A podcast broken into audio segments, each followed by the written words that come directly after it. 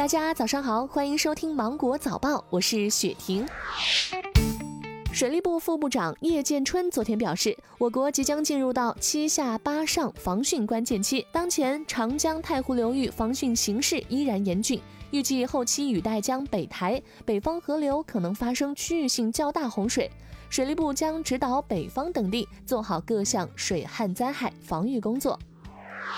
教育部二零二零年高考网上咨询周活动将于七月二十二号在阳光高考信息平台正式启动。根据全国各省区市高考志愿填报时间安排，今年网上咨询活动时间为七月二十二号到二十八号，每天的咨询时间是九点到十七点。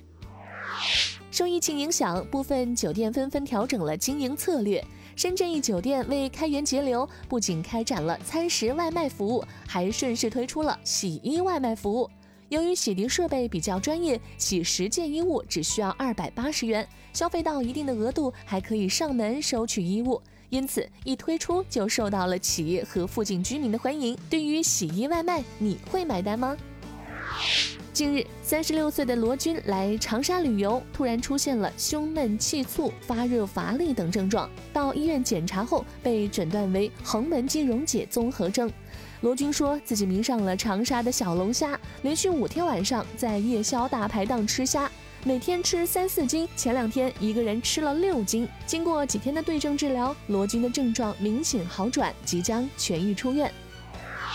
最近，浙江余姚消防大队接到警情，一处居民楼三楼起火，三名儿童正独自待在家中。想不到的是，当消防人员和民警到达现场时，三名小孩已经成功的逃离火场。九岁姐姐程思义表示，学校开展过消防培训，浓烟逃生要弯腰、低姿、摸墙、捂口鼻，她和弟弟妹妹照着做才逃出来。最近啊，暴雨连连，很容易导致一些电梯底坑进水，造成电梯安全装置失效、漏电短路等，从而引发电梯困人等现象。南京市监部门在检查中发现，一些小区电梯底坑地面部分存在一定的积水现象，要提醒大家，电梯坑进水要及时的用水泵抽出，并做好防水。户外的手扶电梯和观光电梯在雨水量比较大的时候，建议停止使用。